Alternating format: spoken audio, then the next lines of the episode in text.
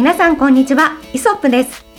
写真やカメラのお話を中心に、今日も楽しくお届けしていきます。フォトグラファー河野です。フォトグラファーの松下です。お二人と一緒にカメラを学んでおります。キャンチヤキです。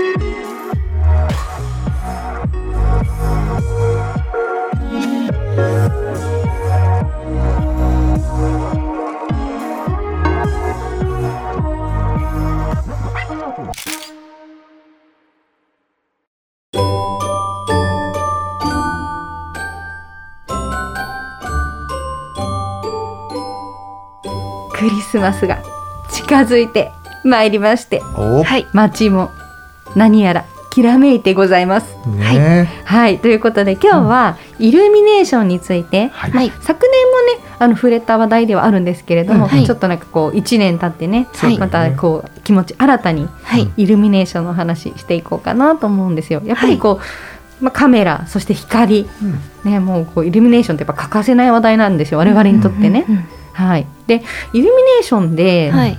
こう今まで見て良かった場所とかって、うん。これ多分去年はね割となんか街の話とかしたと思うんですよ、小さなうん身近な話、はい。なんかこう他にこういうとこ良かったよなんていう記憶がございますか？河野さん。うーん、まあ僕がね好きなのは白っぽい、それから青っぽい色のライトが好きなので、はい、まあそういう意味で言うと。あそこかな？あの六本木ヒルズのところかね。うーん。ああ欅坂の？欅坂とかそうそうそうそう。ああそこ白いんだ。そう。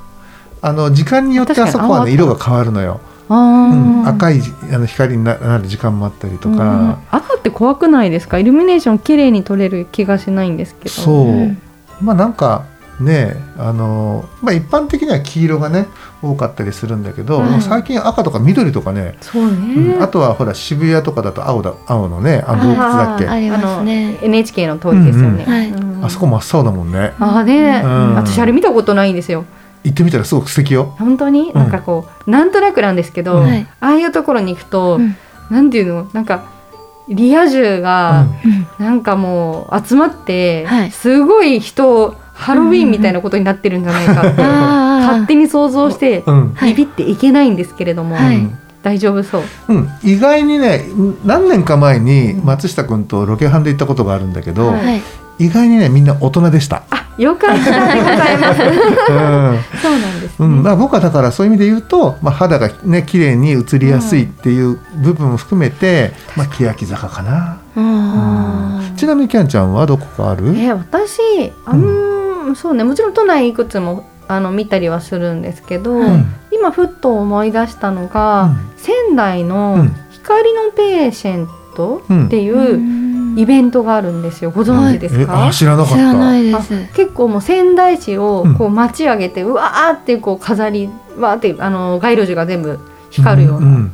多分黄色なイメージがありますけど、うん。うん。それを普段塾時代に、うん。うんえっと、仙台でよくライブをしていたので、うん。その行った時にちょうど期間で、うんいや見たんですよ。めちゃめちゃ綺麗で、うん。やっぱそのそう木も大きいので、うん。結構この壮大な感じでうん。楽しかったんですよね。あーいいね、うん、やっぱああいうちょっと地方うのん。光っていうのも見てみたいなって今思って、そうそう。ねまあ、東京だったらその NHK のところとか、うん新宿南口欅坂とかいくつもありますけど、はいね、ちょっとこう地方もいいなって今思い出しました。うんそうですね。そこ見てみたいね。はい。うんすごい有名なんですよ。へえ、そうなんですね。うん、多分。知らなかった。はい え松下君は、私は、うんえっと都内また都内に戻っちゃうんですけど、うんずっと言ってるのが日比谷のうん。イルミネーションがあー。一色、はい。一色だけなんですけど、うん本当に綺麗なんです。あのなんか宝石みたいな輝きをしている。そうだね。あの他とちょっと違うよね。あの輝き方がね、やっぱりなんかあの街っていうのはあの日比谷だったりちょっと銀座が近かったり有楽町だったりっていう、うん。あのなんか街柄があるんですかね。なんだろう。多分ね使ってる電気の玉違うんじゃないのっていう。なんかねなんかねすごいキラキラしてんの。はい。ねえなんでなんでしょうね、はい。すごいですよね。ねでまあたまに僕らも、うん。あの私的なねなんかあのスナップでうん。ちょろりとこう取りに行ったりとか、あのねしてるんだけど、なんか確かに綺麗。うん。うん。そっかそこが好きなんだそね。こが好きです。へあのなんかいろんな何色も使ってるところもうん。もちろん綺麗だと思うんですけど、一色でもその光り方が全然違う光り方してるので、うん。本当に綺麗なんで一回みんな行ってほしいです。うん一回見てほしいですね。ね、なんかあの通り沿いにこう、はい右と左にちょっと離れてこうわーっと。キラキラしてるイメージですけど、んなんかどの場所が一番この角度で見るといいのよみたいなのあるんですか？あでももうあのそのまま通りそのまま行けばみんな綺麗に見れると思います。まあ特に夜だとうん背景ってそんなにわかんない、うん。まあ信号とか映っちゃうとあれなのかな、よよしあしなのかもしれないですけど、うん。なんか角度によってこうね、はい。後ろがこう黒くちゃんとあ綺麗に。でイルミネーションが入る場所とかありそうだなって。あそうだね。確かに。こうなんかこうあそこってこはい。うぐるっと見回しただけでも全部違う風景が多分見えれるから、うんはい。なんかか簡単に見つかりそうですよね。そうだね。そうん。いいな。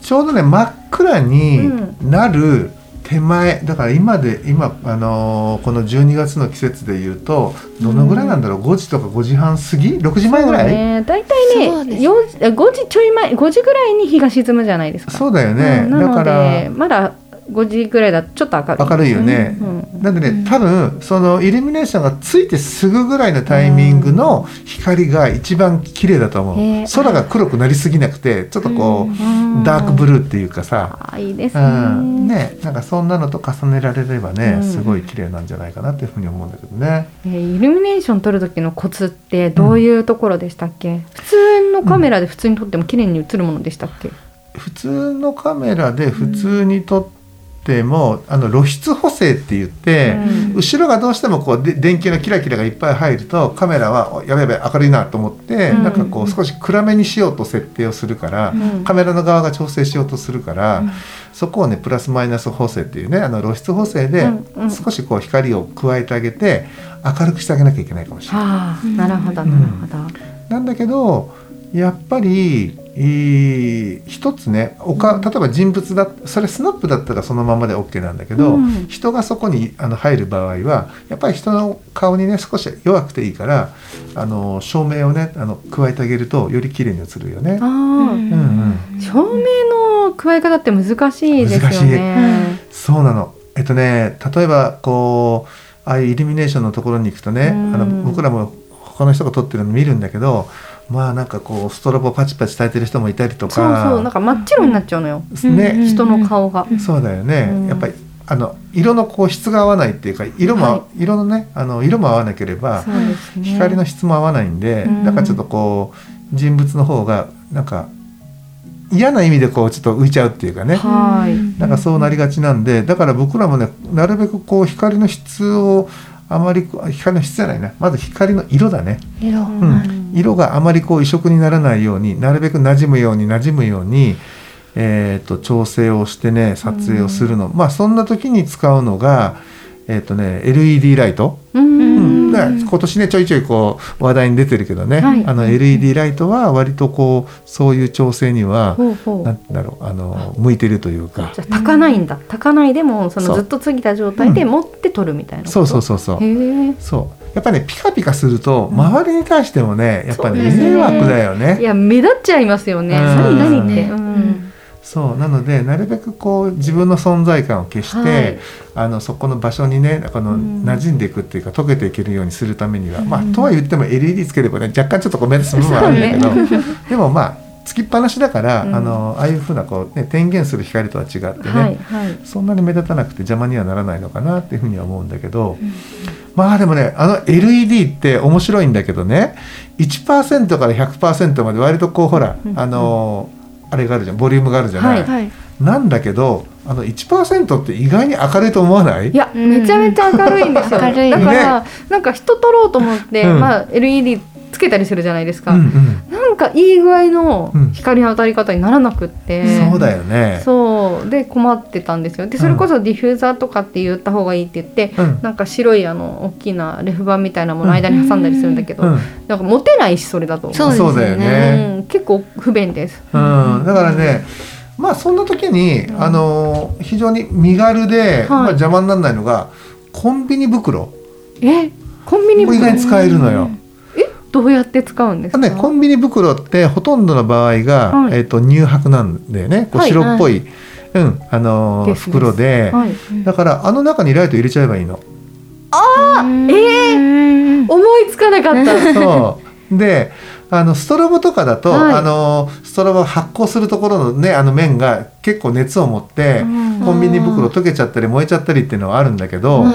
あの LED ってほぼほぼ熱をねはあの発しないんでそうですね、うん袋に入れといても全然大丈夫だからはあ。の袋の厚みとかこうなんかあこう一ひねりしたりうん。二ひねりしたりとかしてあの光をねよあの弱めていくっていうか。う。わ確かにあの、うん。工事現場とかでうん。よくあのディフューザー使ってるじゃないですか、はい。こう丸いそうそう。そう、はいはいはい。うんランタンね。ああいうの欲しいなってそうそう思ってたんですよ、なるほどコンビニ袋を使うと、うん。その若干そのふんわりとした、うん。えすごい。えプロの方もうん。お墨付きのそんな裏技があるなんて お墨付きっていうかねいやそれびっくりですよね。もうとにかくうーん、まあ、僕らも、はい。あのいろいろこういろいろ試すんですよ、うん。その現場でねあのなるべく目立たずに、あのなんか手軽に今ここでできることってなんだろうとかって、うんまあ、考えて使ってみた結果非常に結果が良かったのがコンビニ袋いだったやこれすごいライフハックです。うん。うん。うん、なんでねまあそれその後はもちろんあのー薄いねそういう乳白のシートを自分の持ってるねそのライトに合わせてカットしてテープでピピッとこう止めればいいようにしたりとかその後の工夫はもちろんあるんですよ。なんですけど何もなくてもっと光を柔らかくしたいとか弱くしたいとかっていう時にはもう1%以上下がらないでしょ？はいなのにあの LED はこうこうとこう光ってるともうこういう時にはやっぱねもうね、うん、柔らかくしながらげ光を減光させていかなきゃいけないから。いやそれしかもこう1枚でもし強ければもう2枚にできるわけですよ そうそうはい。いやこれはすごいですよ。これだって正直いやもしかしたらその買う必要ないかもしれないディフューザーを。そうまあね、あのただあの見た目良くないからね。まあねおそうかおしゃれにしたいね。しゃれにしたい人はね、うん。あれだけど、素晴らしいですよ、うん、まあ何かしらそういうね、うん。だからまあその例えば。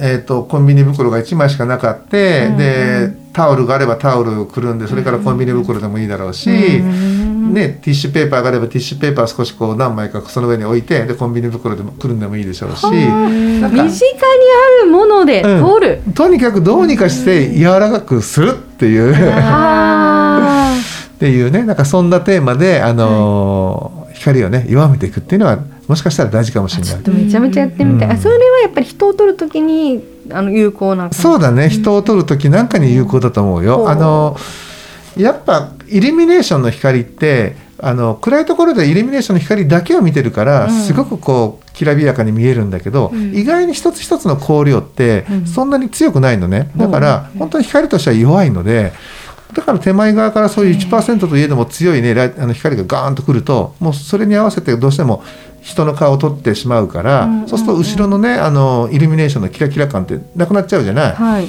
どうにかしてこう前を柔ら弱くしていかないと、後ろの弱さとのこうバランスが取れなくなるんで、うんそんな時にいやーこれ困ったっていうことが実際あって、うんであの考えてあの、まあ、うまくいったのがコンビニ袋。発明して。い るうんまあ、だから例えばドンドンキの、ね、コンビニ袋を使えば黄色くなるかもしれないうし。わああそうですね。面白い。確かに、ね。そういうことなんですね、うん。なんかわかんない。なんかオーガニックのねお店に行けば、グリーンのコンビニ袋とかあったりするじゃない、ねレジ袋が、うん。そうすると緑色になったりねなんか。ちょっといろいろ試してみたくなりちょっとそういうねそうですね。あの、うん、使い方もあるのかもしれないんだけど、まあ、基本コンビニ袋はまあほぼほぼがね乳白だったりするから、だからあの白さをねあの生かして、えーっと撮っていくとなんか和らげたりとかね弱めることができるかなっていうふうに思いますよ。いやちょっとそういうのってなんかやっぱやられてる中で見つけ出した技だと思うので、はいいやこんな共有していただいてありがとうございます。で多分ねや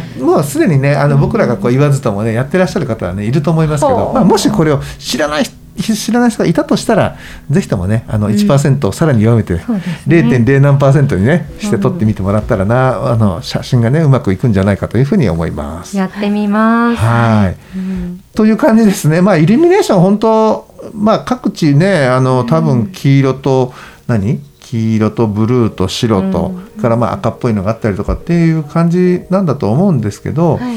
またねなんかここら辺のねあのイルミネーションいいですよとかっていう情報があったらね、僕たちにも教えてもらえたらなっていうふうに思います。あとねちなみになんだっけ東京ドイツ村？はいああ知ってる？栃木県かなんか？あのね千葉県千葉千葉県あ千葉県、うん失礼。す大丈夫よ。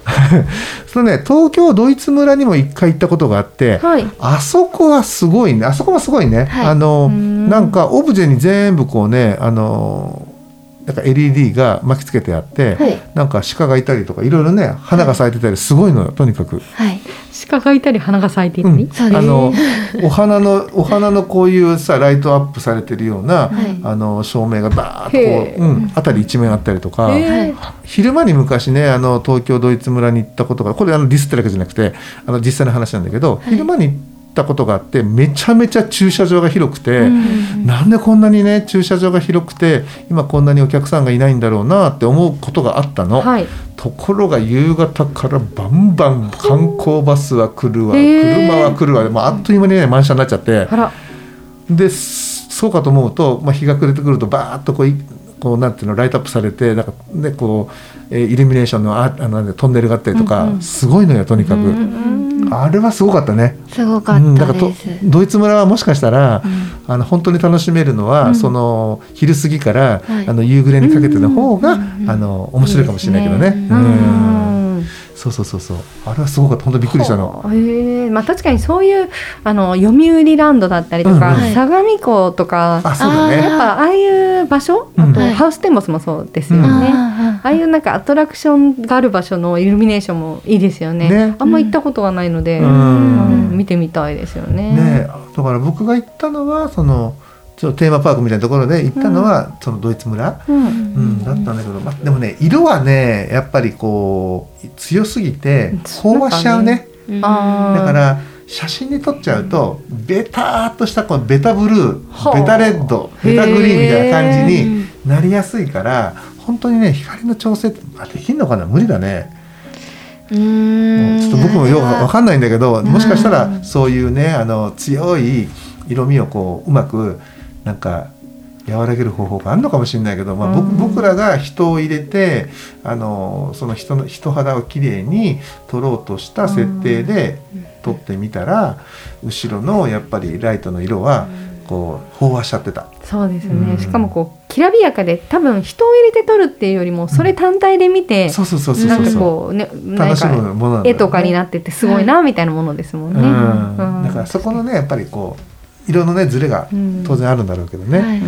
うん。まあ、そんなこんなでね、あのだんだんまたねあのほら、えー、とあのは流行り風がね、あのうんちょっとこう怪しくなってきていますが、はい。まあ、全体的にはねまたまたこういろんな施設がねライトアップを始めて、うんうん。こうまた見れるような、ね、時期タイミングになってきているのではい。皆さんも素敵な写真をぜひお撮りになってください。はい、はい、ということで今日はですねちょっとあの短い時間でしたが、えーこの辺りでですね、えー今回、えー、との配信を終わりにしたいと思います。ご視聴ありがとうございました。ありがとうございました。